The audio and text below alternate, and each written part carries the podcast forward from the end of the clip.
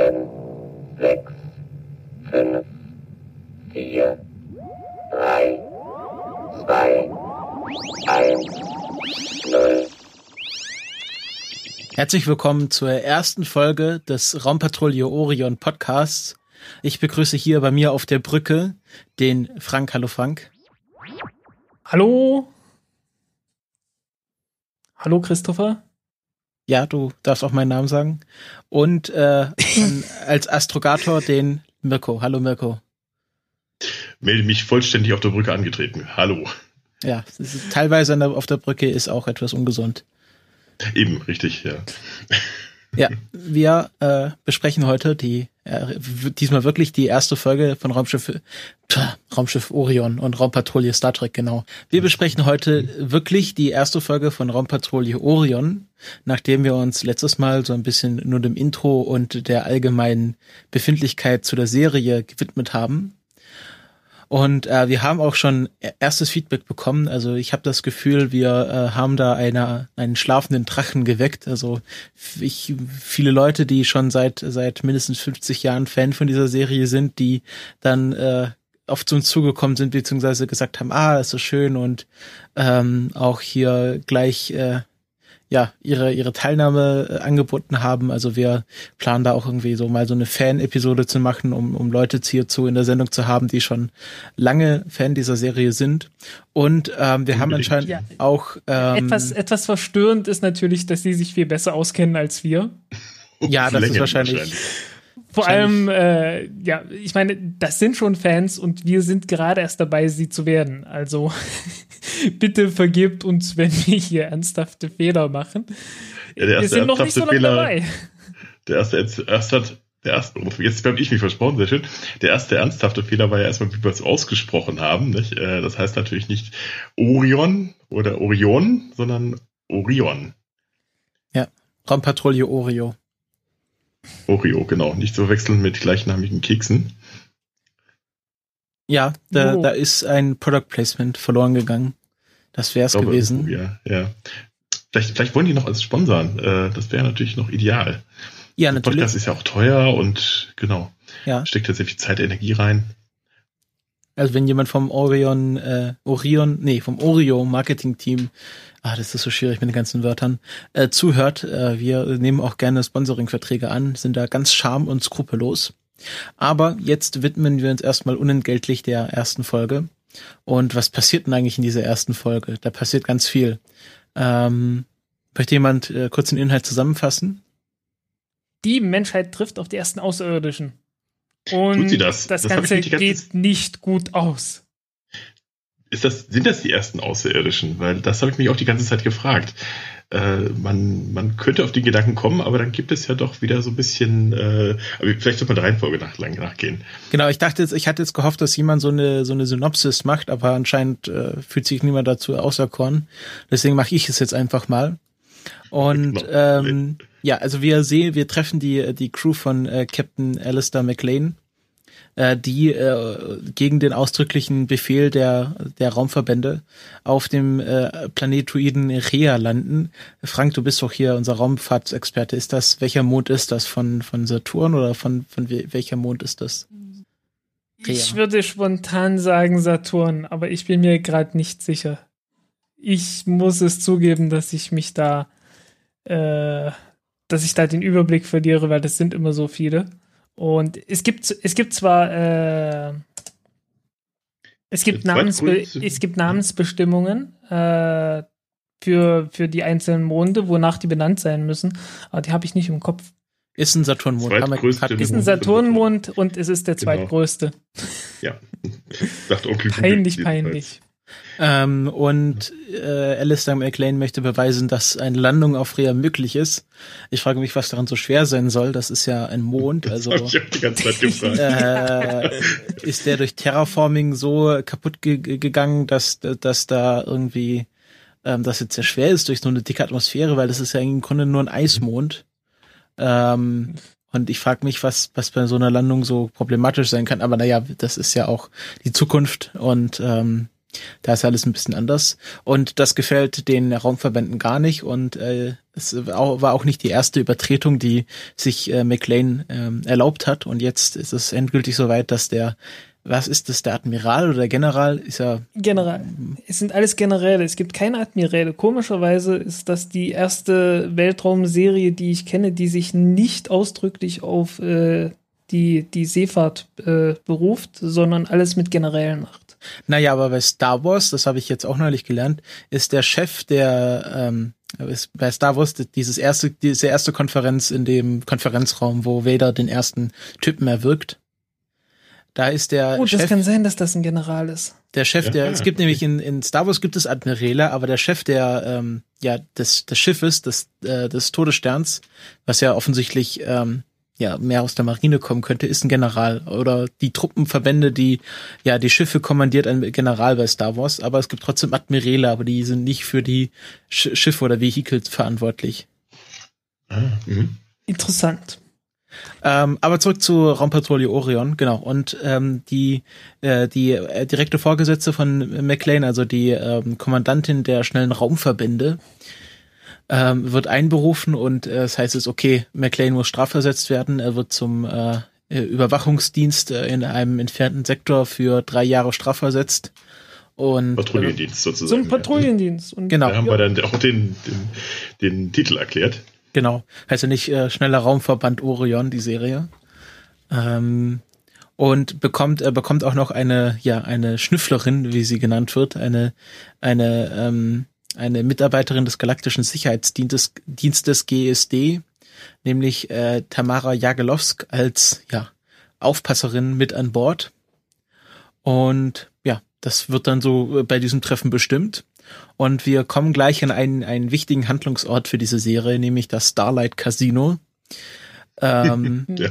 Ja, das so ja. der Treffpunkt ist, dass das, äh, wie heißt es bei Star Trek? Ist gehen, wir, gehen, wir mal ganz kurz, gehen wir mal ganz kurz zurück. Ich fand der nämlich diesen, ja. ich fand nämlich diesen Raum, äh, in dem die abgeordnet werden, wo der, wo die Generäle dann sind, den fand ich toll. Vor allen Dingen, äh, wie der, wie der gebaut wurde, wo die reinkamen. Die kommen ja alles durch so einen reflektierenden Tunnel rein. Ja. Da gibt's eine, eine, tolle, eine tolle Aufnahme da sieht man richtig schön, wie das Ganze mit einer reflektierenden Plastikfolie ausgekleidet ist. genau.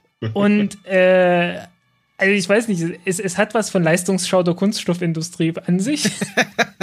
Die ganze Serie ist so eine Leistungsschau der Kunststoffindustrie. genau, ja. genau. ja, aber äh, wirklich sehr gut gemacht und vor allen Dingen in Schwarz-Weiß. Also ich glaube, das, also äh, das hätte man in Farbe gar nicht machen können. Ja. Weil ja. dieser Tunnel ist ja so richtig lang. Bei einer Einstellung sieht man, dass der eigentlich nur so völlig äh, frei im Raum steht. Also der ist völlig sinnlos als Tunnel. Ja, natürlich. die die ja, hatten ja auch so. Das ist halt dazu gebaut, dass der, ähm, dass man hier als als äh, Untergebener äh, wie so bei einer Audienz an, den, an das Pult oder an den Schreibtisch des Generals heranschreiten muss und sich nicht so äh, halblebig im Raum verteilen muss, sondern halt ähm, wie das Licht am Ende des Tunnels sitzt dort der General. Das ist wahrscheinlich so eine, genau. eine psychologische Maßnahme, Baumaßnahme.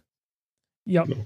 Bei einem riesigen Schreibtisch und dann hat er noch so ein, so ein fast so ein Heiligenscheinartiges Ding hinter sich, so ein Rund, äh, was immer das sein soll. Ja. Wahrscheinlich auch Kunst am Bau, wahrscheinlich anders als heute. Da muss dann Architekt noch irgendwas Künstlerisches einbauen. Ja. Ja, es, es soll halt beeindruckend aussehen. Und äh, ich meine, du kannst da keinen Adler hinsetzen. Du kannst, also heute äh, bei Star Trek hätte man irgendwie so ein Erdsymbol oder so, so ein Star Trek Federation-Symbol da hingemacht. Äh, und dort hat man halt einfach sich für einen Ring entschieden. Schätze ich mal. Sieht ja auch beeindruckend aus, muss man schon sagen. Jo, äh, ja. Was weniger beeindruckend aussah, waren die Visiophone in dem Raum. Das stimmt, das ist einfach nur Fernseher. Er, er steht ja auch. Fernseher und so offensichtlich einfach nur Pappe davor gesetzt. Ja, genau. Was ich auch bei dieser Szene, wo das erste Mal dieses Visiophon benutzt wird, interessant finde, ist, er steht ja vor so einer, vor so einem Bildschirm, wo sich so Dinge aufbaut. Und er schaut ganz angestreckt darauf, ist das, soll das Schrift sein? Also wird ein Bericht gerade abgespielt oder schaut er sich äh, einfach nur glaube, die, ja. den Ladescreen glaube, an? Ja. Äh, ich glaube, das ist, das ist echt, äh, das ist echte Schrift. Die haben extra Symbole äh, erfunden, die so ein bisschen nach Schrift aussehen sollen. Ah, okay. ich glaube, die Problematik des Ladebikes war da noch nicht äh, wirklich, noch nicht wirklich ein Problem. Ne? Hm. Ja, äh, was ich auch gerade sagen wollte, noch die, äh, die Brücke vor dem Landemanöver auf Rea. Da gibt es ja so einen langsamen Schwenk, der die ganze Brücke des Raumschiffs einmal zeigt. Muss ja mal gemacht werden, ne? damit jeder sieht, wie, wie die Orion von innen, wie die Orion von innen her aussieht. Und also ich finde diesen, ich finde diesen Steuerstand, wo McLean davor steht, den finde ich toll. Da ist ein Projektor, der einfach von hinten äh, ein Bild auf so eine Mattscheibe projiziert und äh, den sieht man natürlich nicht im Projektor, aber man sieht die Mattscheibe und die Bilder, die da drauf projiziert werden. Und das ist echt richtig gut gemacht. Mhm. Ja, also, das, das sind. Für das damalige halt, Verhältnisse super, ja. Äh, es sieht halt wirklich aus wie so eine, ja, es soll ja wie bei halt so eine Landekamera sein. Also es wird ja meistens benutzt, um irgendwie mhm. den Boden zu sehen. Und das ist eigentlich auch, auch quasi technisch ziemlich, ziemlich sinnvoll. Also sowas ist ja auch bei echten Raumschiffen verbaut worden, wenn man so an die Mondlandefähre denkt. Das, das fänden mhm. wahrscheinlich die Apollo-Astronauten auch sehr praktisch gefunden, so ein Bildschirm, der einfach den Boden zeigt. Mhm. Ja, sicher. Äh, hat halt bloß dieses Annäherungsradar. Ja, und wenn der hm. ausfällt, dann, dann, muss man halt äh, entweder ein ziemlicher Teufelskerl sein oder die Landung abbrechen. Jo. Und McLean ist ja offenbar ein Teufelskerl. Ja, der würde das, der würde das auch ja. ohne Landeradar. Der bräuchte das nicht. Genau. Da fällt mir gerade auf, nachher ganz am Ende kommen wir äh, neben mittendrin, äh, sehen wir ja diese Langzeitraumschiffe.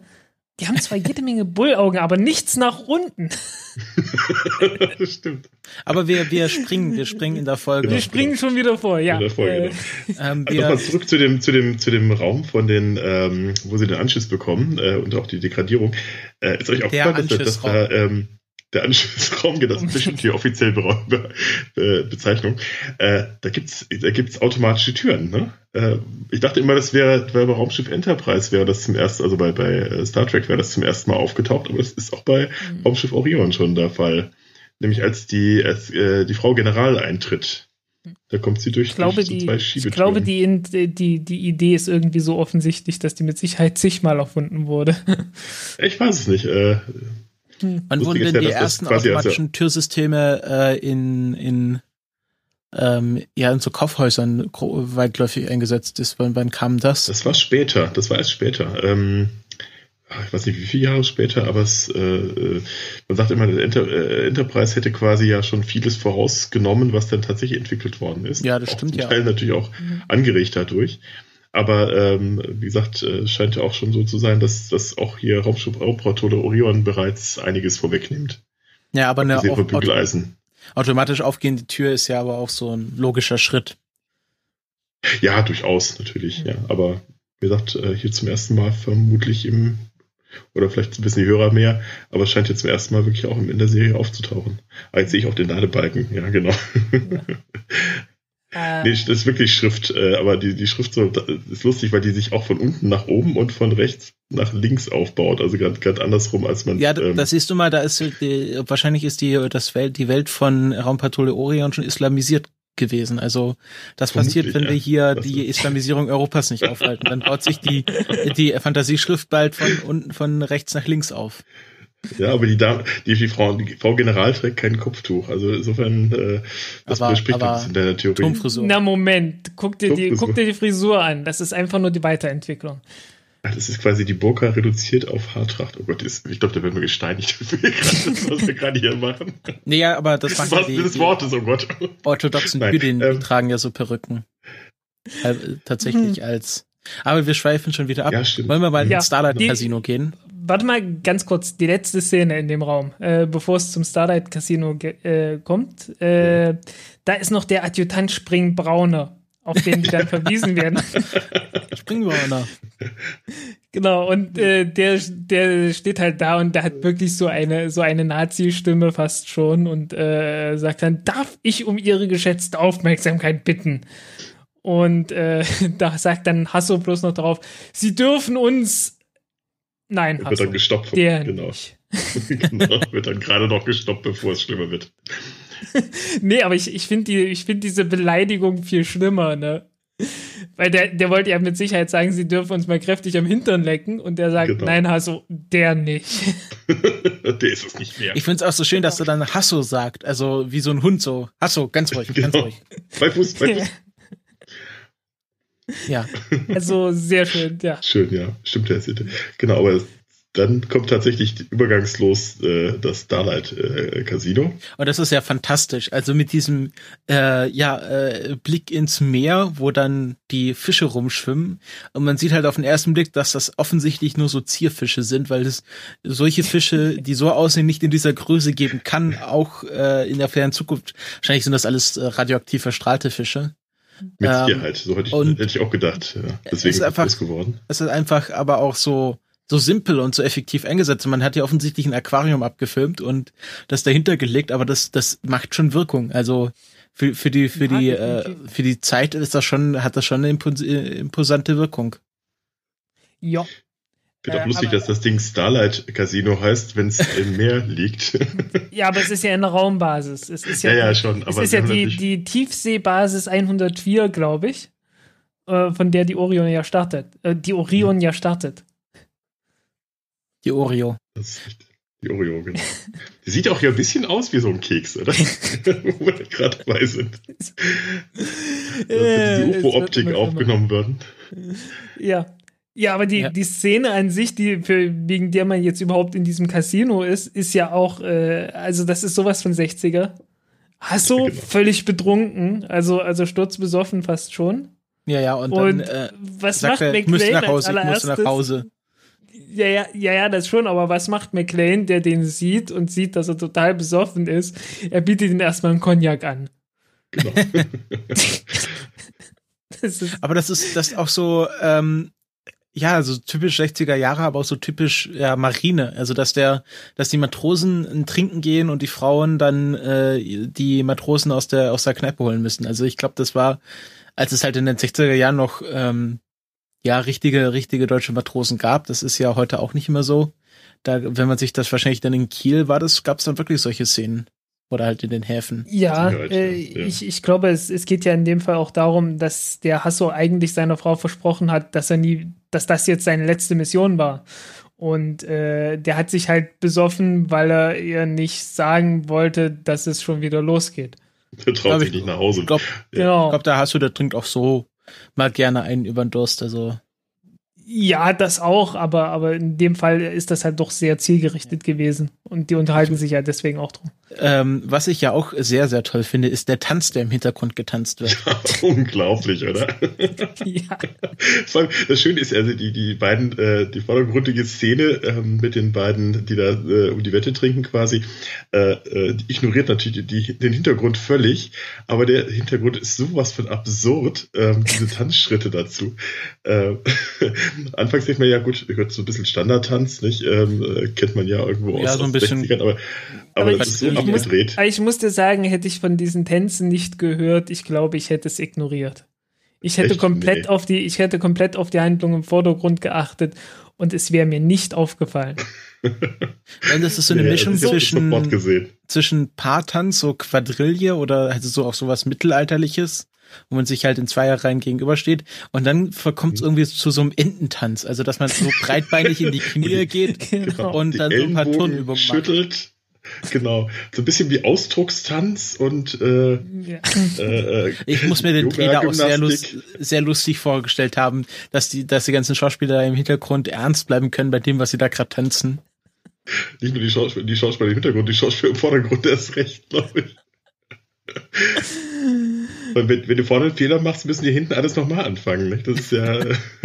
Wahrscheinlich sind die auch so ernst, weil die da schon seit zwei Stunden machen und denen die Knie langsam wehtun. Ja, wer weiß. Ja, also es ja. ist.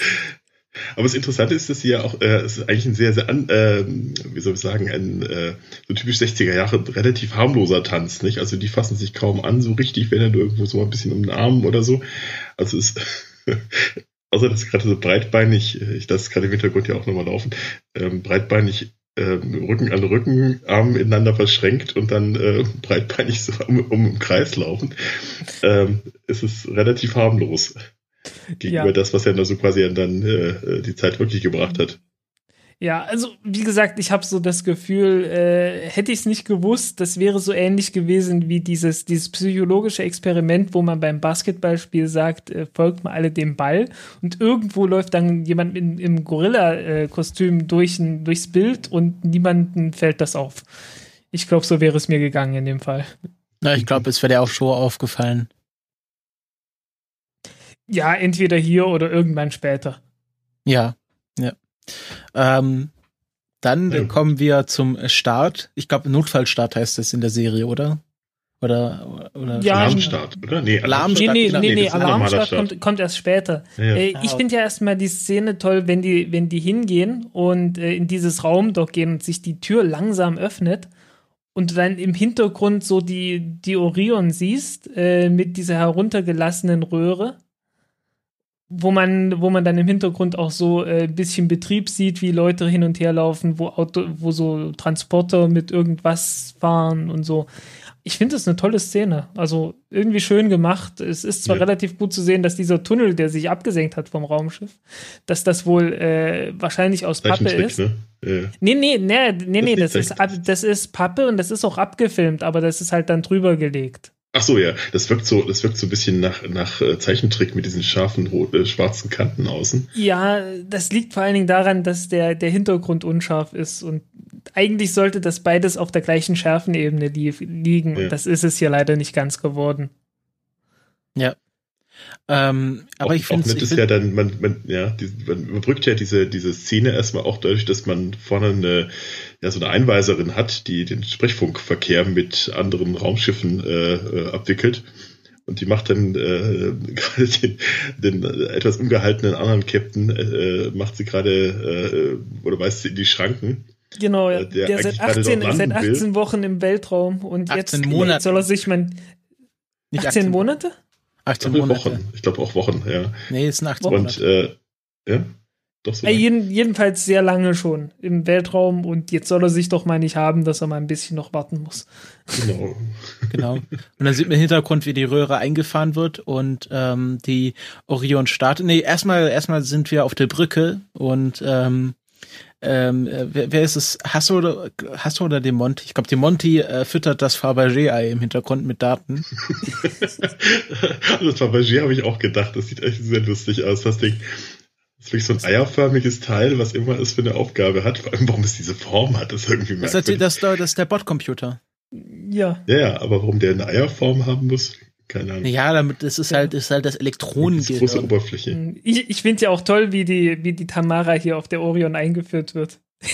Äh, wo ja gesagt wird, was alles in der, in der Kabine ist, ne? Eine Paralysepistole, falls sie sich zu paralysieren wünschen. Und da die Kälteschlafkammer wird sie auch ein Boot. Da, fra da frage ich mich, ähm, ist diese Paralysepistole wirklich dafür da gewesen, dass man sich selbst paralysiert? Also so eine Art äh, futuristische Schlafpille? Oder ich ähm, glaube nicht, nein. Ist das mehr so eine Schutz, so, so wie so ein Phaser? Ich glaube, das ist so, so wie Phaser auf Betäubung und dann mal losballern. Okay.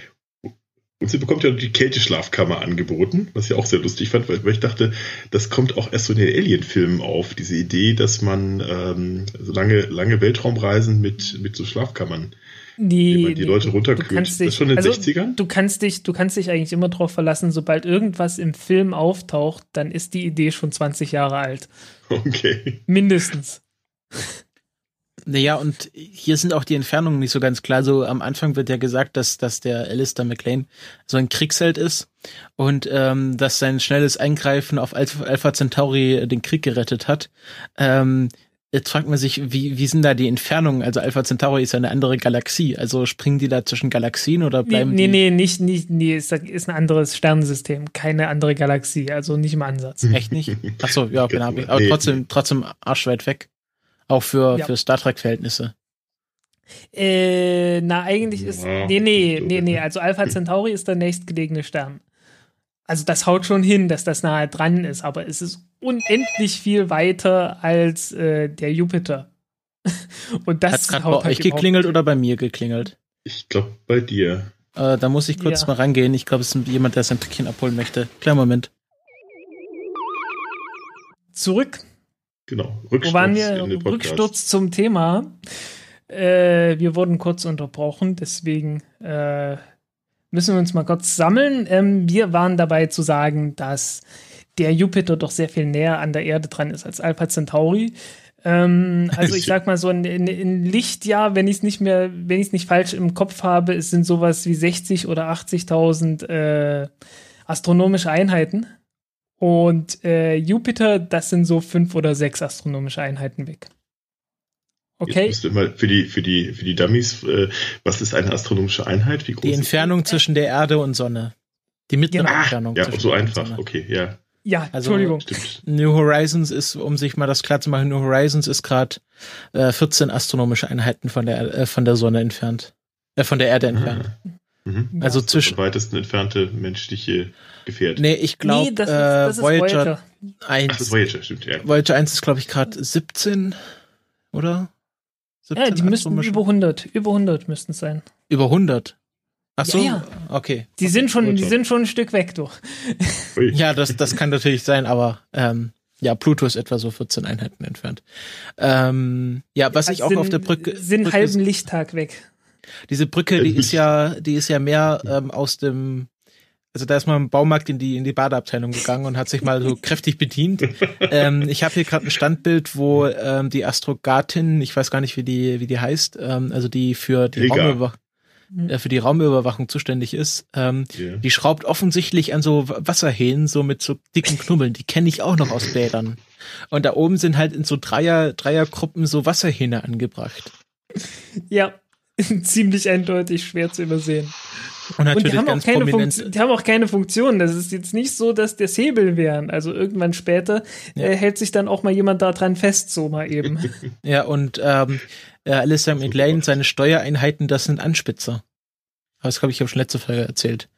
Ähm, ja. Und natürlich dann ganz prominent das Bügeleisen, das, das wahrscheinlich, äh, ähm, wahrscheinlich den meisten aufgefallen ist. Ähm, ja. Ja. Das ist auch sehr schlecht ich, kaschiert. Ja, was ich dann toll finde beim Start, äh, dann machen die die Startsequenz und dann zeigen die äh, so ein Steuerpult und alles, was da passiert, ist, dass sich ein Hebel von allein bewegt. Ja, das ist. Das Technik, hey! So schwierig kann das gar nicht dann sein, wenn, die, wenn das Raumschiff das schon selbst macht, nicht? Ja, bei, bei Star Trek, da muss hier noch äh, Commander Zulu noch von selbst die Daten eingeben. Ja. Mhm.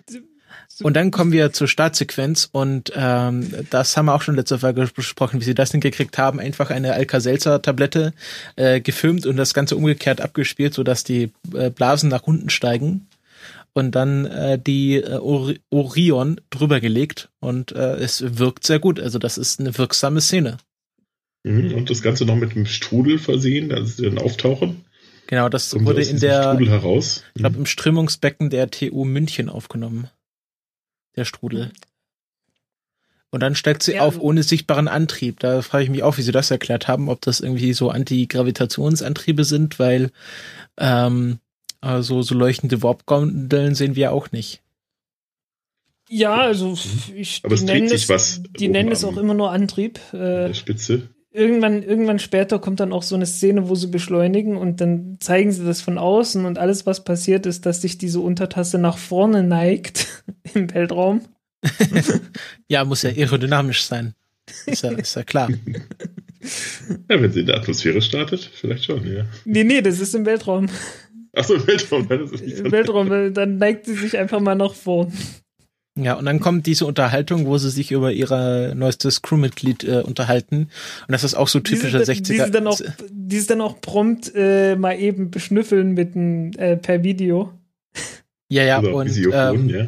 Das, das ist äh, ganz interessant. Also, dass da auch Alistair McLean, der ist ja, der, der mag die zwar auch nicht, aber er versucht auch schon korrekt zu sein und sagt, also jetzt, wenn ihr die mit ihr sprechen wollt, dann redet sie auch an und schaut nicht immer nur so wie so komische Voyeure da ihr beim Umziehen zu. Ähm, also er schon, er ist schon der hier so ein bisschen der korrekte von den allen und Hasso ist so der, ja soll so der, nee, nee nicht Hasso, ja, Piemonte ja soll so der Frauenheld sein. Ja, ja, ja genau, der will ja mit äh, ihr flirten, bietet und ihr Whisky an. Das finde ich auch eine sehr schöne Szene, wo sie dann sagt, ja, ja muss ich leider genau. eine Meldung machen. Dass sie Alkohol im Wort haben. ja. ja. Und wir kommen ganz am Ende nochmal darauf zurück, auf die Szene. Ja, und genau. äh, das, das finde ich auch toll. Ja. Also ist wirklich, wirklich ganz fast das allerletzte. Die vorletzte Szene ist es dann.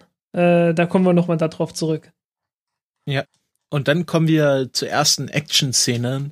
Äh, zur ersten Action-Szene, wo ähm, der Sonnensturm ähm, äh, über die Orion hineinbricht und sie kräftig durchschüttelt, äh, durchschüttelt, wie so ein Sonnensturm das halt so tut. Mhm. Wie ja, aber so, so ganz, so ganz ernst war es halt, äh, der Witz ist, wenn du dir die Meldung anhörst, da sagen die 150 mal so viel wie normal über der Norm. Und dann äh, später im Dialog sagen sie bis zu 10.000 Mal äh, wie normal. Und äh, ja, aber das ist Absicht, ne? Die, die versuchen natürlich der Tamara vorzumachen, dass es alles noch viel schlimmer ist, als es, äh, als es eigentlich ist. Ja, aber der Grund so ist ja, dass man. Ja. Es gibt da so eine Außenaufnahme, wo dann wirklich so, ähm, ja, wie so Staub äh, gepustet wird, also wie so ein richtiger ja. Sturm halt. Mhm. Ja, äh, völlig absurde Szene, aber äh, im Prinzip genauso absurd wie alles, was man sonst so sieht bei in der, in der Science Fiction. Gerade in der frühen Science Fiction, nicht? Äh, auch heutzutage. Glaub ja, ja, auch, klar, aber heutzutage hast du halt Computergrafiken, die sehen toll aus, aber die sind trotzdem absurd. Natürlich. Ja, was, was ja, der Hintergrund da, ist, dass man natürlich, also ganz aufregt bei so auch moderner Science Fiction, dass äh, wie sich Schiffe also, dass, dass sie, wenn so ein Shuttle von so einem großen Raumschiff startet, äh, einfach wegfliegt und dann einfach eine Kurve fliegt. Ohne, ohne irgendwie äh, ersichtlichen Antrieb auch von den Seiten her, sondern einfach wie halt so ein, so ein Kampfjet, einfach so, ein, so, eine, so eine Schleife fliegt. Und das ja. ist sowas, was man heute wirklich mal, also sich nochmal überdenken könnte. Ja, also äh, die, die ganze Ästhetik von, äh, vom Raumflug in diesen Science-Fiction-Filmen kommt ja auch von der Luftfahrt. Ja. Äh, mhm. wenn man sich Star Wars anschaut, also diese berühmte Szene, wo die durch diesen Tunnel fliegen und dann äh, die, die Bomben oder die Torpedos in diesen Schacht werfen, das kommt von einem Film, wo sie äh, gezeigt haben, wie also mehr oder weniger eins zu eins wie ein, eine Bombercrew äh, einen Anflug auf, ein, äh, auf einen Stauder macht, den sie dann in die Luft jagen sollen. Und da kommen dann halt auch irgendwie die Jäger von hinten und beschießen die und so weiter und so fort. Und du hast Batterien irgendwie an der, äh, am Rand stehen, die mit Leuchtspurmunition da drauf schießen. Und ja, das sieht halt genauso aus. Das ist praktisch eins zu eins genau das, was du auch in Star Wars siehst. Äh, und sogar die Laser sind das. Ne? Äh, die, die Laser in Star Wars sehen ja genauso aus, wie Leuchtspurmunition in der Nacht aussehen würde. Alles nur geklaut. Ja, das ja. ist einfach wirklich eins zu eins abgekupfert, weil sie halt wussten, hey, das sieht geil aus, das machen wir.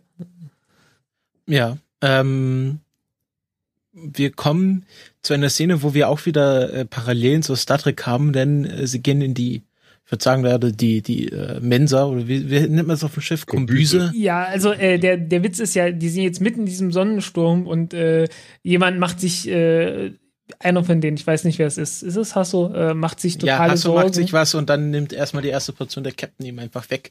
Nee, nee, nee, warte mal, der, der Hasso macht sich erstmal noch auf der Brücke Sorgen, also hat so ein ganz besorgtes Gesicht und wird gefragt, äh, äh was ist denn los? Ja, seinem Pudel geht's schlecht. Ah, ja, genau. Nummer 264. Nummer 264, Hat ja. Würmer. Hat Würmer. Hat Würmer. Will nichts mehr essen. Ach ja. Man so. denkt im ersten Moment natürlich, äh, der macht sich Sorgen wegen des Sonnensturms, aber es ist natürlich ganz was anderes. ja. So, und dann gehen sie essen. Genau, aber dieser Sonnensturm ist natürlich nur gefaked, weil äh, man dieser äh, Aufpasserin eins ausfischen möchte. Nee, nee, ge gefaked, ist es, gefaked ist es ja nicht. Die sagen ja, äh, die sagen ja schon, ja, ja, bist schon irgendwie ziemlich nah daran vorbeigefahren. Genau, genau, aber eben halt äh, so, dass man man hätte es ausweichen können, aber wollte man eben ein bisschen Effekt haben, damit man auch ähm, äh, den eigentlich zugewiesene Flugroute verlassen kann. Ja, aber halt so wenig wie möglich und um ihr halt zu zeigen, äh, also wenn wir uns jetzt hier völlig strikt an alle Befehle halten, dann äh, setzen wir die, die, äh, das Raumschiff einer gewissen Gefahr aus. Ne? Genau. Das wird ja später, äh, später nochmal eine größere Rolle.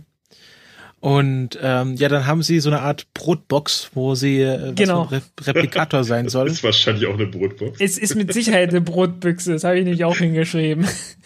Ähm, Allerdings aus, aus schönem reflektierendem Metall. Also irgendwie ja, alles, alles Chrom und, und reflektierend und Edelstahl und wahrscheinlich auch alles im Kercher schön das, abspritzbar. Das Essen kommt auf Knopfdruck und äh, da muss ein Replikator drinne sein oder irgend sowas, ne? Oder auf der anderen Seite ist halt die Küche. Oder so ein ich habe mich ja gefragt, muss man dafür bezahlen? Denn ähm, äh, ich glaube, äh, Hasso sagt ja dann, äh, lädst du mich ein? Oder ist das nur, nur ein Witz quasi, weil man ja eigentlich dafür nichts bezahlen muss? Ähm, ich glaube nicht, dass man auf den Schiffen dafür bezahlen muss. Oder er, er tippt ja auf so einem Tastenfeld rum, äh, damit noch mal ein Essen rauskommt. Vielleicht gibt er da irgendwie eine Kreditkartennummer ein oder sowas. Vermutlich. Wer weiß. Äh, stellt sich immer noch die Frage, woher das Essen kommt. Ich glaube, die Frage wird auch nie beantwortet werden. Ist natürlich aber auch ein simpler Trick. Man klappt es zu, dann geht es auf der anderen Seite auf und man kann ein Tablett reinschieben. Also tricktechnisch äh, sehr kostensparend gemacht. Und was mir auch aufgefallen ist, ähm, Alistair McLean, der isst doch mit Stäbchen, oder? Genau ich sehe es hier gerade, ich lasse es auch noch im Hintergrund laufen.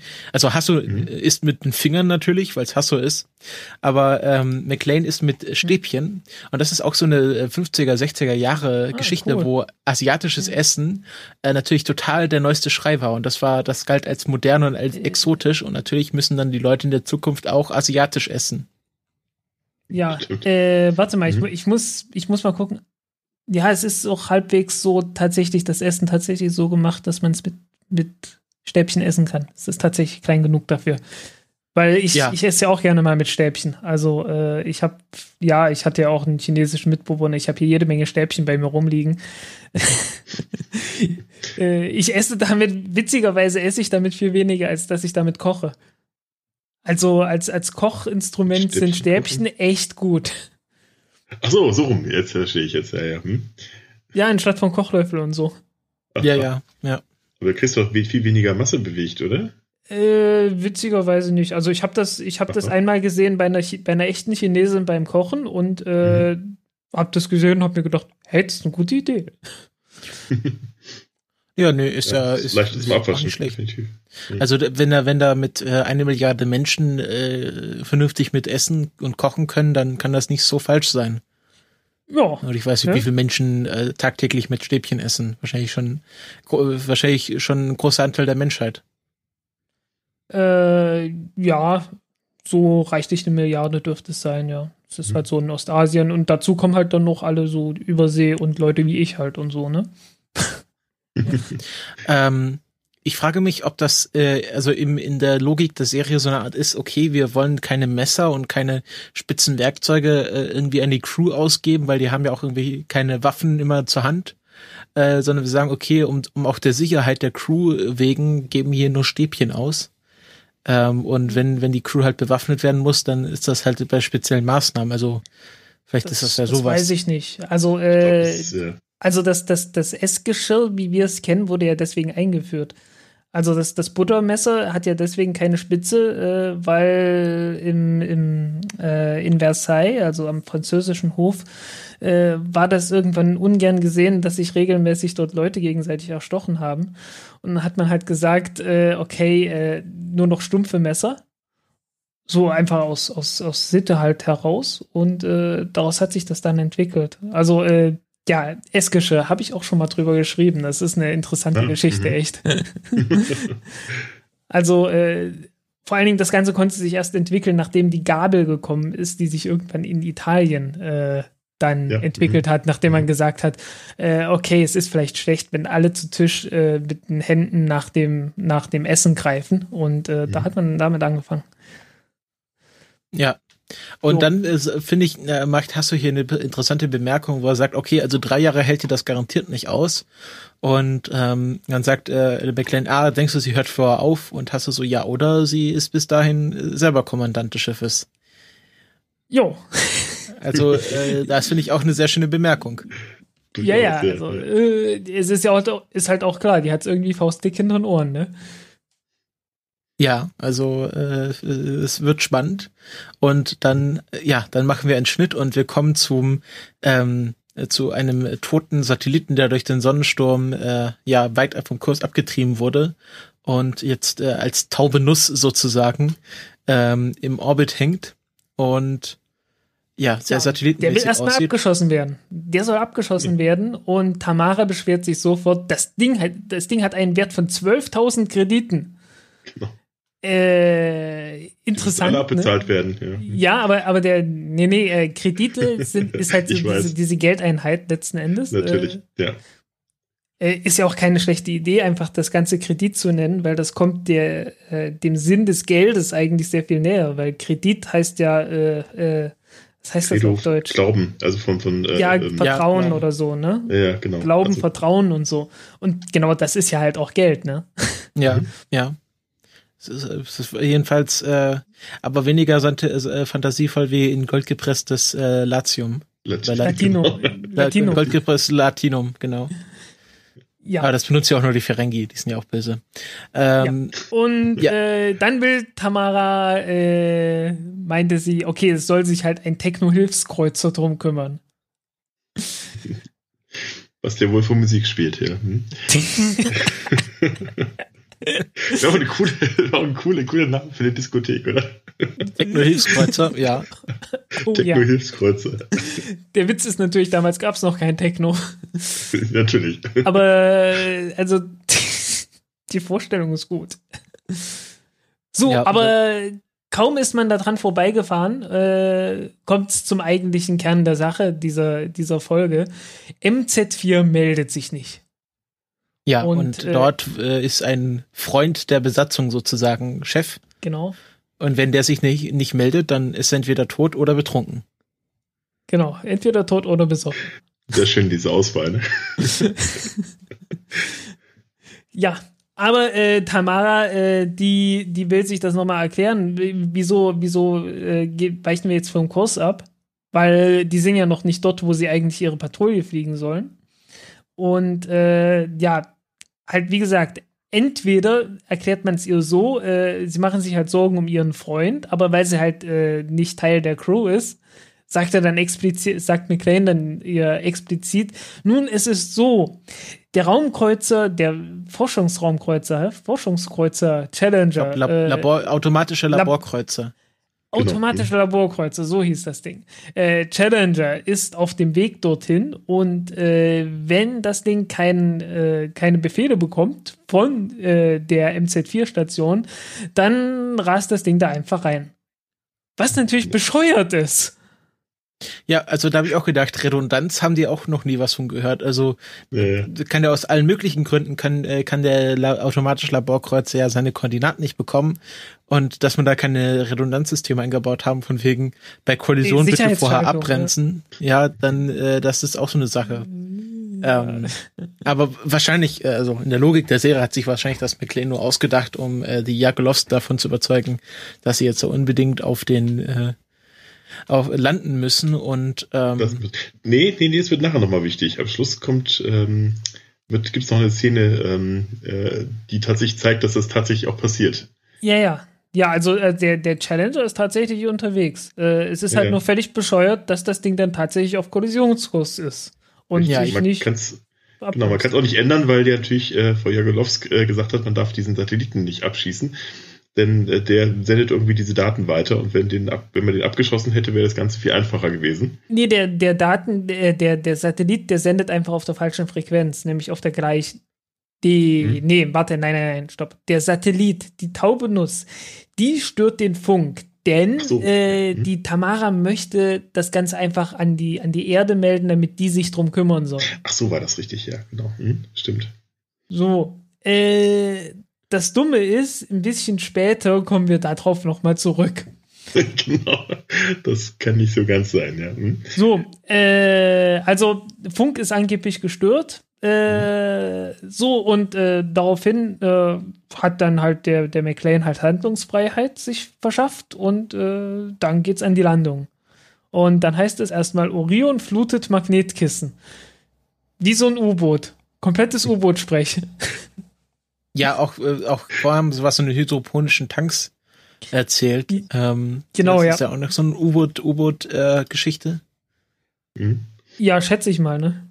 Aber das, das, macht, hm? das macht auch, auch ziemlich Sinn, dass man hier, äh, dass die Autoren sich hier an U-Boot-Sprech orientiert haben, äh, weil ähm, zum Beispiel die Russen, bevor die Amerikaner das vorgemacht haben mit den Testpiloten, haben die Russen überlegt, was nehmen wir denn hier als Leute, die wir da in den Orbit schießen?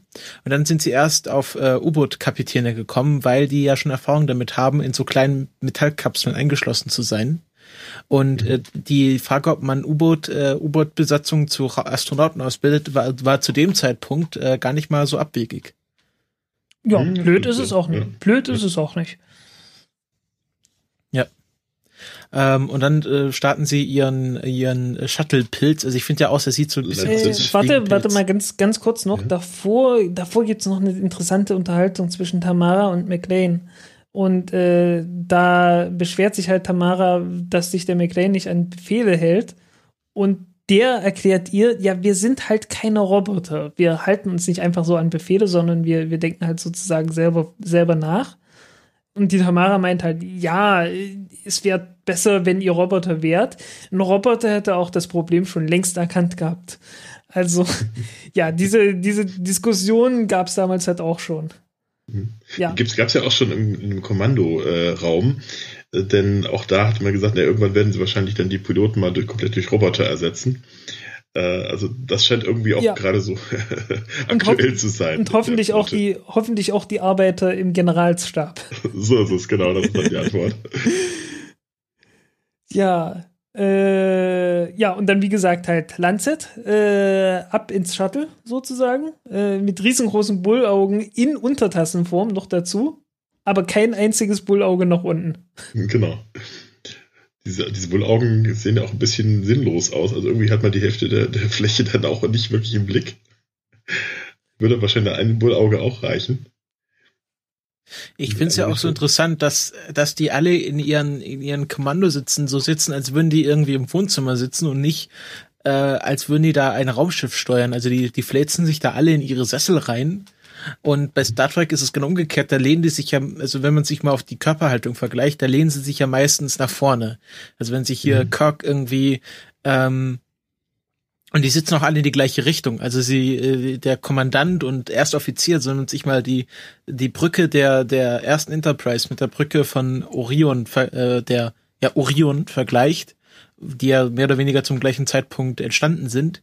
Dann hat man bei der Orion äh, so eine Verteilung in alle Himmelsrichtungen, so ein großes durcheinander. Und bei Star Trek hat man so äh, den Blick nach vorne, auch wenn es beim Raumschiff eigentlich egal sind, weil es ja eh Bildschirme sind, aber trotzdem den Blick nach vorne gehabt. Und das ist ja eigentlich bei Star Trek besser, auch wenn das äh, ja wahrscheinlich beides äh, egal ist, aber ich finde, da hat man die Aufteilung des, mhm. der Brücke noch mal ein bisschen besser durchdacht. Diese Sessel sind ja auch irgendwie sehr skurril, die, die wackeln wie sonst was und äh, Drehsessel, also man sicher auch als als wirklich als äh, für Beschleunigungen und sowas überhaupt nicht geeignet. Man würde wahrscheinlich bei jedem bei jeder äh, Bewegung des des äh, Gefährtes in irgendeine Richtung sofort mit dem Drehsessel äh, äh, irgendwie eine Kehrtwendung machen. Also da wären sicher feste Sitze irgendwie doch besser.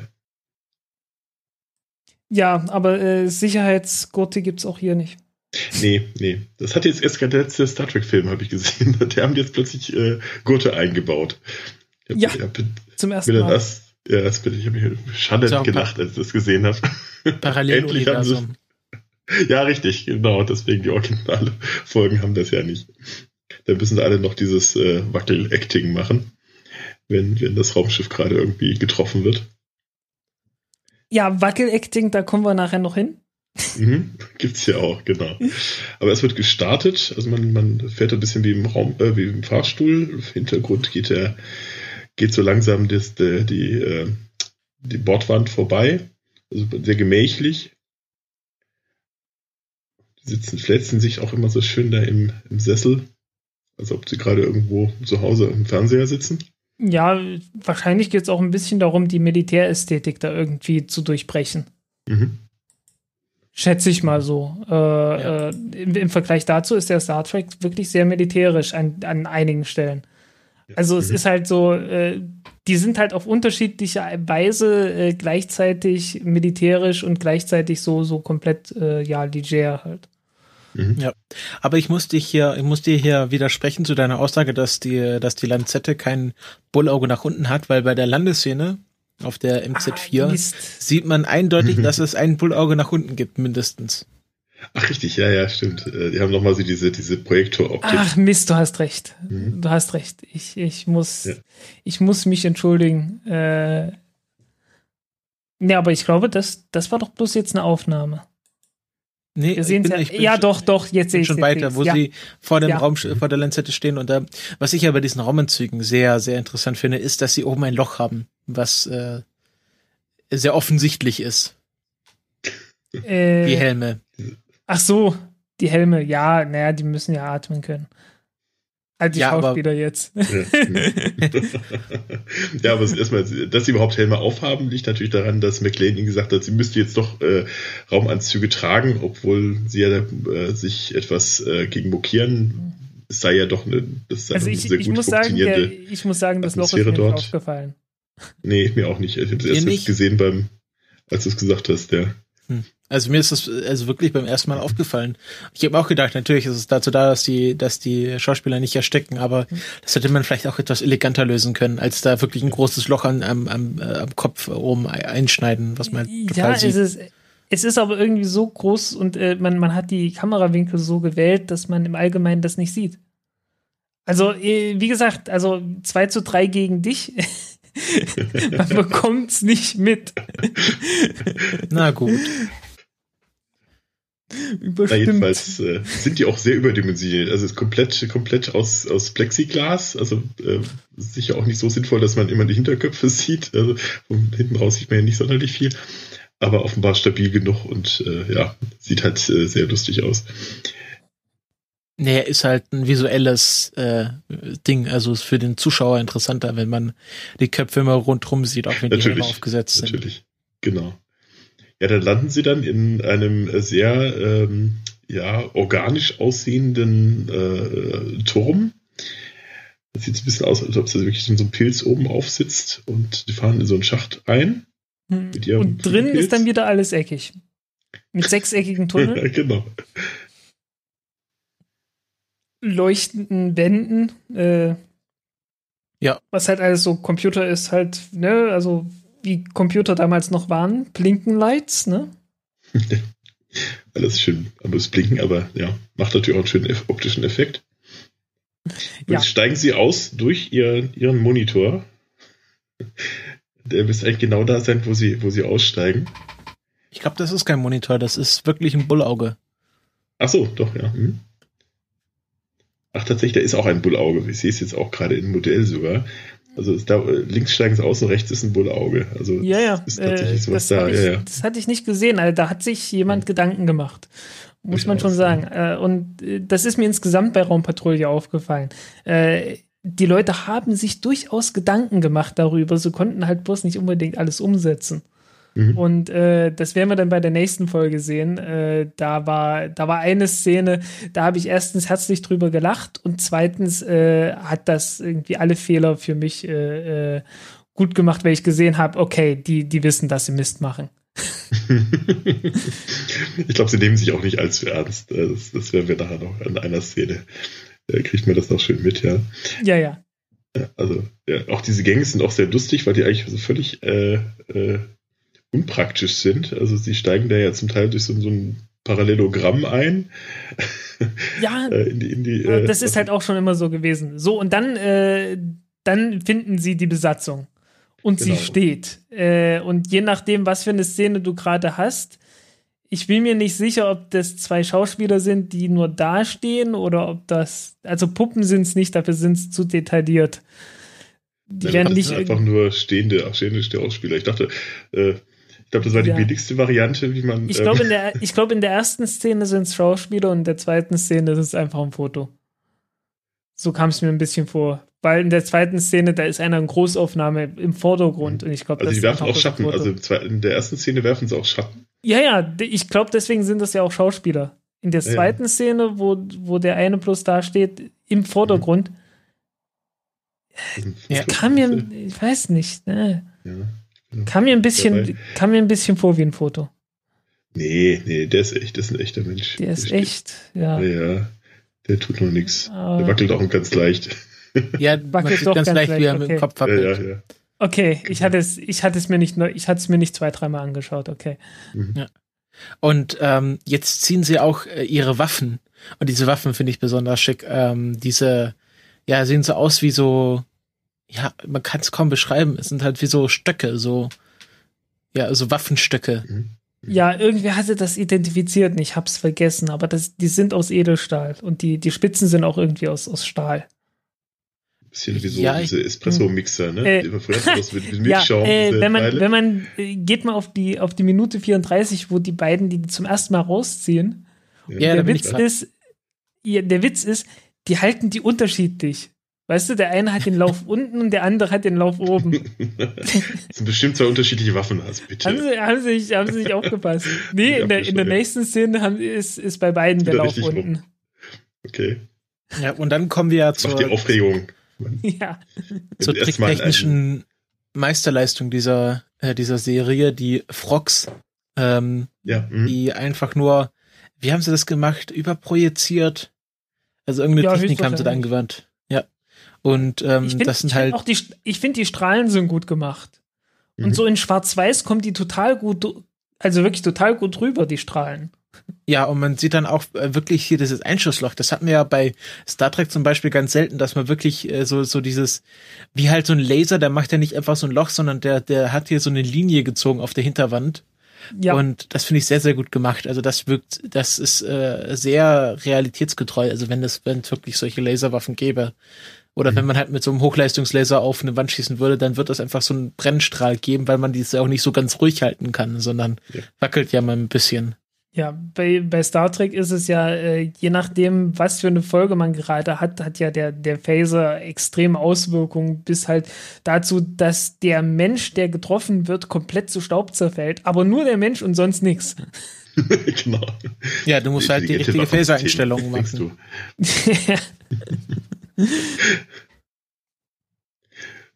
Ja, und ähm, jetzt. Aber sie äh, schießen ja durch das, durch dieses Wesen durch, also dem scheint das überhaupt nichts auszumachen. Im Gegenteil, der macht einfach weiter, als ob nichts geschehen wäre. Und die beiden sind natürlich völlig konsterniert, ziehen sich erstmal in den nächsten, den letzten Raum zurück und besprechen die Lage. Ja, und ähm, es wird jetzt entschieden, was gemacht wird. Und äh, ja, man äh, versucht, was versuchen sie denn? Die äh, die Frogs abzuwehren. Es kommen ja jetzt auch Objekte auf, ja. auf die MZ4 aber, zu. Aber warte mal ganz kurz, davor wird die Tamara erst noch belehrt, dass sie gefälligst nicht so anthropozentrisch denken soll. Ich, ich finde die Szene halt trotzdem toll. Ja. Genau. Mhm. So, und äh, letzten Endes, es kommt zum Notstart. Äh, Alarmstart, wie es so schön heißt, ja. Ja, zum Alarmstart. Und äh, sie müssen Hasso und Artan zurücklassen. Auf MZ4. Genau weil sie nämlich derzeit schon wieder von weiteren äh, Raumschiffen bedroht werden. Auf, also äh, oder so äh, ein bisschen aussehen wie bei Space Invaders aus den frühen Computerspielen. Genau, ja. Ähm, so, und dann bekommt die Tamara die Anweisung, sie soll doch gefälligst jetzt einen Lichtspruch an die Erde abs absenden. Und da kommt's halt raus. Da kommt dieses, dieses Geflunker raus, dass der, dass dieses tote Ei, dieser Satellit, äh, äh, den Funk angeblich gestört hat. Und das ist halt nicht so. Tja. Ja. So, dann, dann haben sie die nicht nur gesehen, äh, sondern sie äh, finden die Objekte halt auch mit dem, mit dem Suchstrahl. Ich finde diese Meldung so toll. Suchstrahl reflektiert, Objekte zeichnen, Werfer frei. Ist doch toll. Und eine sehr schöne, sehr schöne Animation wieder dieses, äh, dieses Fluges, also mit, mit äh, ja, tatsächlich wahrscheinlich auch erster Computergrafik, ne? Also so ein bisschen mit diesen konzentrischen Ringen, die da sich ausbreiten.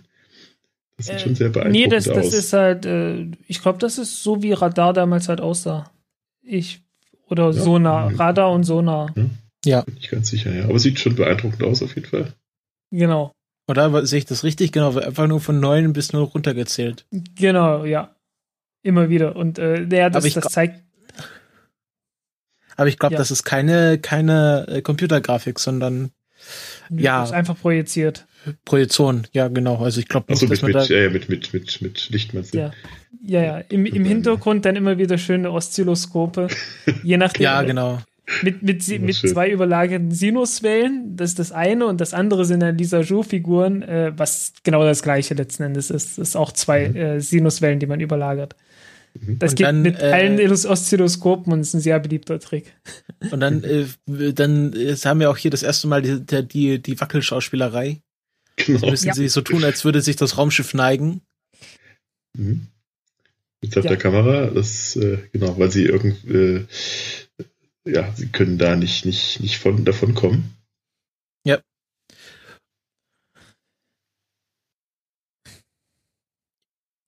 Äh, wir machen ja jetzt ja mittlerweile irgendwie schon fast einen Audiokommentar zur Serie. Ja, ja. genau. ja, also der, der Witz ist jetzt halt, äh, jetzt haben sie den Befehl bekommen, zurück zur Erde zu fliegen. Und äh, es stellt sich raus, es gibt eine Anweisung, äh, eine Alpha-Anweisung, äh, wo habe ich es denn stehen?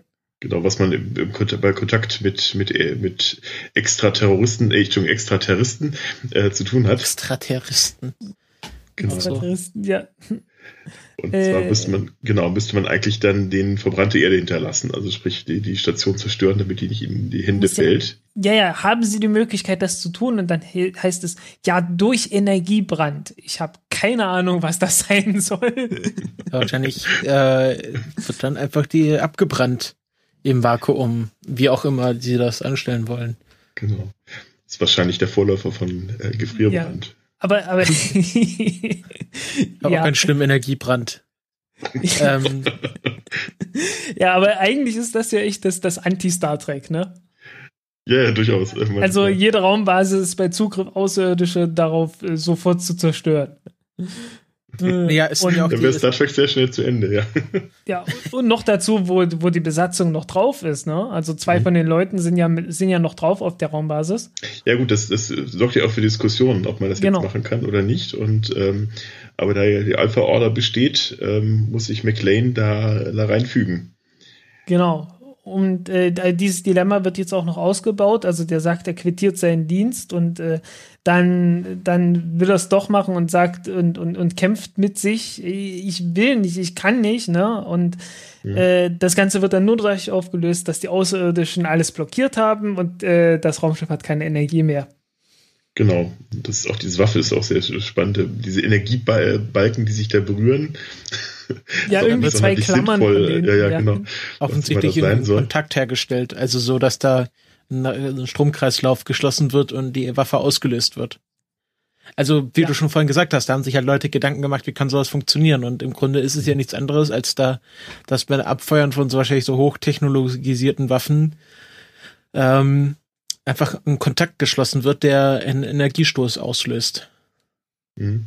Ja, es muss halt, so es muss halt irgendwas passieren, dass man gut auf die Kamera bringen kann. Ne? Genau. Ja, muss das halt auf Film gut aussehen. Das stimmt. Aber das passiert ja ganz ellenlangsam, damit man natürlich noch die Chance hat, das kurz vorm, vorm Ende abzubrechen. Aber es stellt sich heraus, es ist völlig sinnlos, das abzubrechen, denn äh, es hätte auch nichts genutzt, denn die Aliens haben die Energie blockiert. Ja, Derweil auf MZ4 äh, ist man dabei, äh, das Radio wieder zu reparieren und äh, man schwingt dort heftig den Lötkolben und äh, kommt leider nicht weiter. Genau, weil die Aliens natürlich auch das zerstört haben. Also die haben an alles gedacht. Ja, also auch, die, ich, die, ne? die, Aliens sind äh, relativ kompetent hier, ja, muss ja. man sagen. Also im, im, Vergleich zu dem, was man sonst so geboten bekommt, muss man echt sagen, ja, die sind richtig kompetent. Mhm. sonst Kompetenz-Alien. Sonst, ja. Gibt es auch Kompetenz, Kompetenz, Aliens? Ja, na gut. Haben wahrscheinlich ihre Kompetenzpullover. Ja. Aber sie haben halt doch nicht ganz mit, also haben mit, mit allem gerechnet, was halt da war, aber sie haben nicht mit den, äh, warte, kommt das jetzt schon? Ja, also es gibt halt noch eine, eine Alternative. Genau, sie so, haben festgestellt, jetzt, nämlich ja, ja, im Moment, wir sehen, jetzt, wir sehen jetzt erst noch bei der, wir sehen jetzt erst noch bei der Szene, ich zumindest, äh, wo, wo sie halt sagen, es kommt nicht genug Energie an und äh, sie ja, können es gar nicht eliminieren. So, und dann mhm. äh, kommen sie endlich sie auf die glorreiche Idee. Ja. Mhm. Ach nein, Moment, erstmal.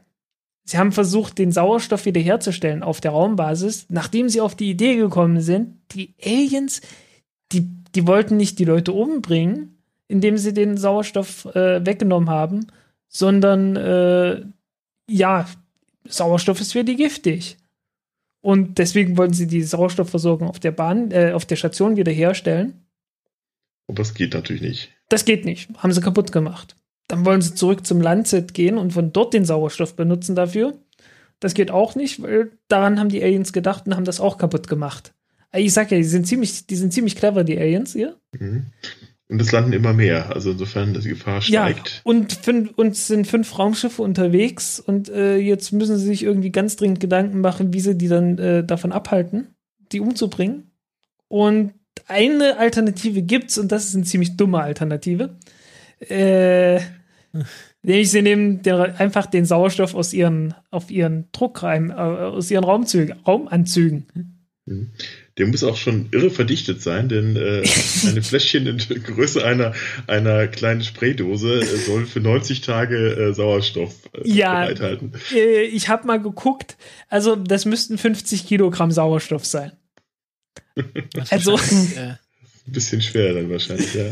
Ja, eigentlich müssten die nach vorne, nach vorne überkippen, wenn sie das in der Hand haben. Aber es ist ja die Zukunft. Da hat man sicher andere Möglichkeiten. Das wird wahrscheinlich dann irgendwo so generiert da drin. ja, äh, der, der Witz ist ja irgendwann spät. Ich glaube, in irgendeiner anderen Folge gibt es dann natürlich auch Probleme mit Sauerstoff und da gibt es dann komischerweise diese Lösung nicht. ja, sie haben es jetzt uns kaputt gemacht. Ja, es war das letzte Fläschchen. Genau. Werfen also diese, diese Flasche dann äh, quasi denen vor und. Nee, ich, äh, ich meine jetzt nicht in achso. dieser Episode, in irgendeinem so, ja, ja. Mal. Genau. Hm. Ja, und damit, ähm, da kippen auch die Frogs ziemlich schnell um. Genau. Ja. Und ja, die schmeißen den, den, Sauerstofftank, den schmeißen sie hin und nachdem alle da sind, dann wird einmal drauf, drauf, geschossen. Genau. Mhm. Dann macht's Peng und dann sind alle tot und äh, liegen Aber als, was ich mich frage, als glitzernde Leichen da wenn man will, dass der Sauerstoff die Aliens umbringt, sollte man da vielleicht äh, nicht direkt drauf schließen, sonst oxidiert das ja alles. Äh, kann doch also, nicht, ist doch Sauerstoff. Der, Sauerstoff kann doch nicht oxidieren. Aber verbrennt dann der Sauerstoff nicht einfach? Nee, Sauerstoff kann doch nicht verbrennen, es sei denn, er hat was anderes zum Mitverbrennen. Ah, okay, ja gut, aber wieso müssen sie dann, wieso können sie einfach nicht die Flasche aufschrauben und das einfach ausströmen lassen? Na, ist doch so, ist doch so extrem hat. verdichtet. Das Ding ist so extrem verdichtet. Also, wenn du schon normale Druckflasche hast, die geht ja schon ab wie eine Rakete, wenn du die einfach aufmachst. Hm. Aber wie können sie dann selber den Sauerstoff kontrollieren in ihre Anzüge? Ja, kontrolliert schon, aber die, die müssen das ja schnell machen. Die müssen, ah. die müssen es ja irgendwie hinkriegen, dass das ganz schnell geht. Und ja, jetzt, jetzt waren die hier im Landset und irgendwie heben die da was hoch, das eindeutig äh, so eine aufblasbare äh, äh, äh Dings ist. Luftmatratze. Luftmatratze, ja. und völlig. Äh, man hat keine Ahnung, was soll dieses Ding dort? Wieso hebt er das da hoch? futuristisch aussehen. Ja, war halt noch vom, vom Badeurlaub auf äh, auf, auf äh, keine Ahnung, Enceladus übrig oder so. Ja, irgend sowas. Also, äh, das war, das ist relativ merkwürdig. Ich finde ja auch sehr süß, äh, nachdem ja eine Sauerstoffflasche zerschossen wird, müssen die ja beide trotzdem irgendwo Sauerstoff herkriegen und dann, dann laufen die mit so einem kleinen Gummischläuchchen verbunden äh, durch die Gegend. Sieht auch sehr süß aus, wenn man drauf achtet. Ja, ja. Der Witz ist, so völlig unrealistisch ist das nicht, weil so, so furchtbar viel Sauerstoff brauchst du ja, glaube ich, gar nicht. Ja, natürlich, aber da, da wird es auch reichen, dass, der, dass der, der Sauerstoff, den du im Anzug hast, wahrscheinlich erstmal verbrauchst, ja. oder? Ja, ja, ist, ja, so ist ja auch so. Ist. Ich meine, der, das ja. Ding explodiert und äh, die, die kommen dann ja aneinander und das, das dauert ja alles seine Zeit. Also die, die ersticken mhm. nicht sofort. Also das ist schon relativ realistisch gemacht. Wobei ich mich ja immer frage, äh, die gehen einfach mal davon aus, dass diese, dass diese Frogs bösartig sind. Ne? Mhm. Ähm, zum einen äh, dadurch, dass äh, die hätten angeblich äh, die, die Besatzung dieser Raumstation schon. Ups, naja, die, die sind ja schon tot. Umgebracht. Die sind ja schon tot. Das ist ja nicht nur angeblich. Ja, sind die denn tot? Wissen Sie das überhaupt? Die sehen ja nur, dass die da stehen und also gelähmt aussehen. Aber ja, muss ja nicht ich, sein, dass ich die auch, sind. Ich finde es auch merkwürdig, das wird nie aufgeklärt. In der ganzen Serie wird es nie aufgeklärt, was ist jetzt mit diesen Leuten eigentlich passiert. Genau. Weil einfach nur Sauerstoff entzogen kann es ja nicht sein. Dann stehen die ja nicht so in der angewurzelten dagegen drum. Genau, ja. Das, das wäre eigentlich total interessant gewesen, aber es wird an keiner Stelle mehr thematisiert. Ja, so. so leicht ein Gruseleffekt, äh, Effekt, ne? Aber äh, ja, ja. dass man nicht weiß, was es ist und äh, ja, schade. Ja, also das, da hätte man echt richtig viel draus machen können. Sie haben es mhm. nicht hingekriegt. Naja, äh, jedenfalls der Lichtspruch war erfolgreich und die Generale unterhalten sich schon. Und man hat so ein mhm. bisschen das Gefühl, äh, okay, hier ist jetzt schon alles vorbei, aber äh, tatsächlich läuft das noch alles. Genau. Also das ist irgendwie sehr verwirrend zusammengeschnitten, äh, diese Szene. Ah, die Szene ist nicht unbedingt schlecht. Äh, mhm. Da gibt es diesen, diesen äh, tollen Satz, diese fremden Welten, die sind mir egal, solange sie uns, solange sie uns in Ruhe lassen. Ja, genau. Das klingt schon sehr nach Pegida wieder, ja. Mhm. Ja, ja, also ist, wie gesagt, es, es bricht halt bei diesen Generälen die, die äh, Debatte um aus, ja, was machen wir jetzt? Äh, es gibt außerirdische Hilfe. Mhm.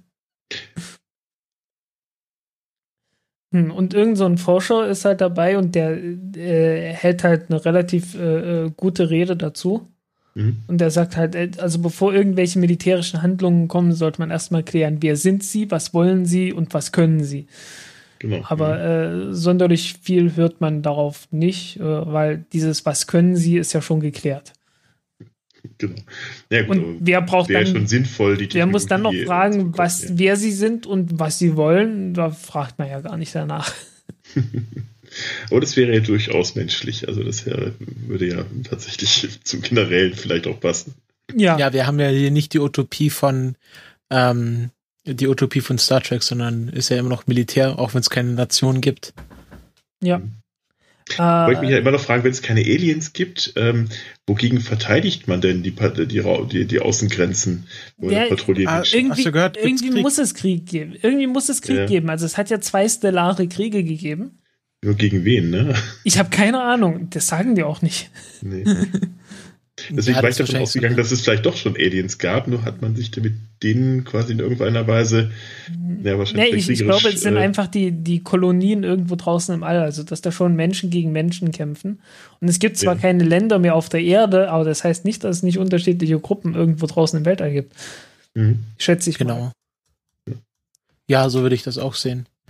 Ähm, ich nehme einfach, das war so ein Bürgerkrieg oder keine Ahnung, der große Einigungskrieg. Ja, irgend sowas. Und, mhm. Aber irgendwie ist dann das Militär trotzdem noch übrig, ne? Was halt doch merkwürdig ist. Ja, es geht ja nicht einfach weg, wenn der Krieg vorbei ist. Ja. Das, das ist wahrscheinlich da auch wahrscheinlich Machtansprüche, die das Militär hat und die geben sie ja nicht einfach nur ab, weil der Krieg vorbei ist. Ach, ich, ich sehe hier gerade, ich, ich sehe hier gerade diesen Raumkreuzer, äh, dieser, dieser, äh, wie heißt der Challenger? Ja. Und weißt du, weißt du, wie sie den aufgenommen haben? die haben einfach bloß die, die Brücke von der, Ori von der Orion genommen und die Kamera auf den Kopf auf den Kopf gestellt. Guck dir das mal an.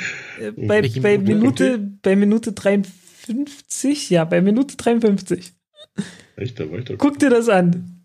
Guck dir das an, das ist der Wahnsinn. Die haben die, die Orion auf den Kopf gestellt, oder was? Ja. Nee, tatsächlich. Tatsächlich, Tatsächlich. einfach die, genau. einfach die Brücke verkehrt rum auf. Ja, also eigentlich. Aufgenommen. Stimmt. Dumm ist es ja nicht, ja. weil äh, kann man ja ausgehen, dass es irgendwie so eine Standardbauweise ist, aber es ist sogar der gleiche, gleiche, es ist einfach der gleiche Shot vom Start ja. Einfach im Kopf gestellt. genau, der exakt gleiche Shot. Ja, ja, stimmt. Sam, ja. Samt der, samt der, dieser, diesem Fernseher, der da steht. fällt mir jetzt erst aber es fällt aber erst, es fällt mir erst nachher auf. Das ist gut gemacht. Gar nicht so schlecht. Aber ähm, ähm, ja, warum man das sieht, ist natürlich, muss man auch erklären, denn ähm, das, das stimmte tatsächlich vom Anfang, nämlich dieses, äh, dieses automatische Labor, was immer das ist, äh, wofür man immer das braucht, äh, das rast tatsächlich auf diesen, ja, wir haben es so schön gesagt, Kleinstmeteoriten zu, auf dem diese Stat Station ist. Äh, und dass die beiden, die unten ähm, gerade nach der Lösung äh, ähm, forschen, wie man denn wieder das Raumschiff flott kriegt, äh, also die Lancet, ähm, und dass sie davon wissen. Ja, die, die versuchen, also die sagen halt erstmal, äh, ja, wir, wir kriegen das nicht hin, so schnell die Funkanlage irgendwie wieder hinzukriegen, dass wir da genau, die Signale senden mhm. können. Und dann kommt halt diese Szene, wo dieser automatische Kreuzer äh, ankommt und äh, dann einfach, Moment, zwei Sekunden sind es bei mir noch, einfach mal explodiert. Genau. So. Wusch, genau, ohne ja, erkennbaren Grund. Ja, das, genau. kommt, jetzt kommt ja auch zu dieser Szene. Und man denkt, es kommt gleich die große Kollision, aber nein. Genau. So, und dann ja, man, Umschnitt und dann Umschnitt, Erde, äh, die Leute, die gesamte Besatzung ist angetreten und erklärt, wie das alles jetzt sich abgespielt hat. Das ist natürlich praktisch, weil dann brauchst du keine Spezialeffekte mehr und keine äh, Sendezeit mehr, um noch zu zeigen, wie genau die jetzt von dort entkommen sind. Mhm. Ja, Stunde war voll, jetzt muss man das auch schnell hier zu Ende bringen. genau. genau. Ja. Genau, mhm. Äh, ist ja eigentlich auch völlig legitim, ab und zu mal einfach bloß äh, zu erzählen, was passiert ist und jeder muss sich mhm. selbst vorstellen, wie das nun ausgesehen hat. Genau. Was ich auch immer schön finde, dass man dann erst quasi erstmal wartet, bis, bis alle, alle auf der Erde sind und dann nochmal wichtige Informationen weitergibt. Zum Beispiel diese, diese Information, dass die, äh, das Raumflottenkommando ja eigentlich die, ähm, das Raumflottenkommando, das heißt irgendwie anders, Oberkommando, äh, eigentlich vorhatte, diesen Planeten äh, äh, Stücke zu schießen, obwohl ja noch die beiden drauf waren. Das erfahren ja. sie aber auch erst, nachdem sie dort sind. Hat sich keiner für nötig gehalten, sie nur unterwegs irgendwie nochmal dazu, dazu äh, auf den neuesten Stand zu bringen. Ja. Ja, die, die zweite galaktische Flotte wollten sie losschicken, um sie zu genau. zerstören. Also es muss mindestens zwei galaktische Flotten geben und noch dazu galaktisch. Aber äh, ich meine, gut, in den USA, da, äh, da wählt man ja auch die Miss Universe. Genau, richtig. Also insofern. Ja, Insofern ist das ja alles noch bescheiden. Boeing äh, meint ja auch, dass ihr Raumschiff der Starliner, äh, dass der Name da angebracht wäre. Obwohl er ja, mehr obwohl, so ein Low Earth Orbit Liner ist. Ja. naja. So, ja, und Tamara beschwert sich, dass, ja. sie, dass sie ständig belogen wurde. Mhm. Nicht ganz zu Unrecht. Ja. So. Und so, und dann, äh, dann lädt sie sie auf den Whisky ein. Und, äh, ja. und, und zwar ins Starlight Casino. Und äh, irgendwie man bemerkt sie, man bemerkt so richtig, ah, zum ersten Mal öffnet die sich. Weil es halt nicht ja, mehr auf diesem, auf diesem Raumschiff ist. Also es ist eine sehr schöne Szene. Das, das war jetzt so ja, die, das, das verbindende Abenteuer, was diese Crew erleben musste, damit sie sich wieder neu zusammenfindet. Genau. Mhm. Mhm. Und damit man merkt, dass das Ganze doch ein bisschen ironisch gebrochen werden sollte, ist dann der schöne Schlusssatz, nicht, genau. wo Hasse und Atan sich unterhalten. Sag mal, das Ganze war doch nur ein böser Traum. Und der andere sagt, nee, viel schlimmer, das war Science Fiction. Genau. fand, ich, fand ich sehr schön. Ja, ähm, das, äh, bricht das Ganze natürlich nochmal komplett ironisch, weil man so völlig aus, der, aus, dem, aus dem Geschehen ausbricht, sozusagen. Genau. Und in der nächsten Folge ist dann ist praktisch der, der ultimative, der ultimative Satz in der Richtung, der einfach Aber das verraten neben, wir noch nicht. ganz nebenbei, nee, nee, nee, ich verrate ihn noch nicht. Keine Spoiler. Äh, der einfach bloß nebenbei mal kurz gesagt wird. Und äh, ich fand den klasse. Ich fand den absolut genial. äh, ist ja. wahrscheinlich auch nur was für totale Nerds, aber ist, ich fand das gut. Man kann also gespannt sein. Jo. Ja, damit haben wir die erste Episode abgeschlossen. Und Von vielen, vielen, die kommen. Ach nee, verdammt, war ja nicht so viele. So viele sind es nicht, aber äh, sieben Stück sind es noch. Hä? Sechs ja. oder sieben? Ich weiß nicht, sieben. Ne? Sechs. Noch sechs, sechs, Folgen. Sechs Folgen noch. Na gut. Genau. Mhm. Nächstes Mal äh, melden wir uns mit der Episode Planet außer Kurs. Da da. Da da. Und äh, wie gesagt, äh, diese, also die erste Folge ist halt der Pilot und äh, sowas guckt man sich ja sowieso an. Und die zweite Folge, die hat es mir halt wirklich, äh, da habe ich mir dann gesagt, okay, ja, die, die dürfen das. ja, habe ich noch nicht gesehen. Habe ich noch nicht gesehen. Nee, ich auch noch nicht, ehrlich gesagt. Deswegen, wir wollen es ja auch äh, selbst genauso unsere Podcast machen, dass, dass wir möglichst die ganze Serie noch nicht kennen und erst quasi ah, okay. aus dem ja, Winde äh, reden von der ich, Farbe. Ich, ich wurde angefixt. Der Frank, der ist halt ein Streber, der macht auch immer die Hausaufgaben ja, ja, gleich in der Stunde. Genau, hat er uns vorhin ja auch schon erzählt. Ja, ja, genau. Über was hast du geschrieben? Weltraumhäfen und äh, Weltraumbahnhöfe. Genau, Weltraumbahnhöfe hatte ich gehabt. Also ich habe den, ich habe wirklich den, den, ganzen Tag äh, irgendwie nur mit Weltraumzeugs zugebracht. Äh, ich habe einen Artikel über Weltraumbahnhöfe geschrieben. Sehen deine, über, deine anderen Tage so viel anders Berg, aus? Beschäft, über Bergbau im Naja, äh, ich beschäftige mich manchmal mit Computerspielen. Äh. rein, rein wissenschaftlich natürlich, ne? Natürlich, ne? Nein, also äh, es, es war halt irgendwie relativ viel auf einmal. Und ich bin auch noch nicht durch. Das ist das Dumme. also ich glaube, ich glaube, am Ende dieses Tages, da schwebe ich durch die Wohnung. Ja. Wir möchten da Berichte drüber haben am nächsten Tag, genau. ja, jedenfalls an alle Zuhörer, äh, uns es Spaß gemacht. Wir hoffen, es hat euch Spaß gemacht. Ja, und wenn, ihr wenn euch das Spaß gemacht hat, dann äh, schreibt uns das doch oder bewertet uns bei iTunes oder wo auch immer ihr uns liest, hört, empfangt und ähm, ja, zu Ohren bekommt. Flatter haben wir und auch. Schalt, Flatter haben wir auch. Oh Gott, meine Sachen gibt's. Und äh, ja, wenn es euch Spaß gemacht hat, schaltet das nächste Mal wieder ein. Jo, ciao. Tschüss. Ciao.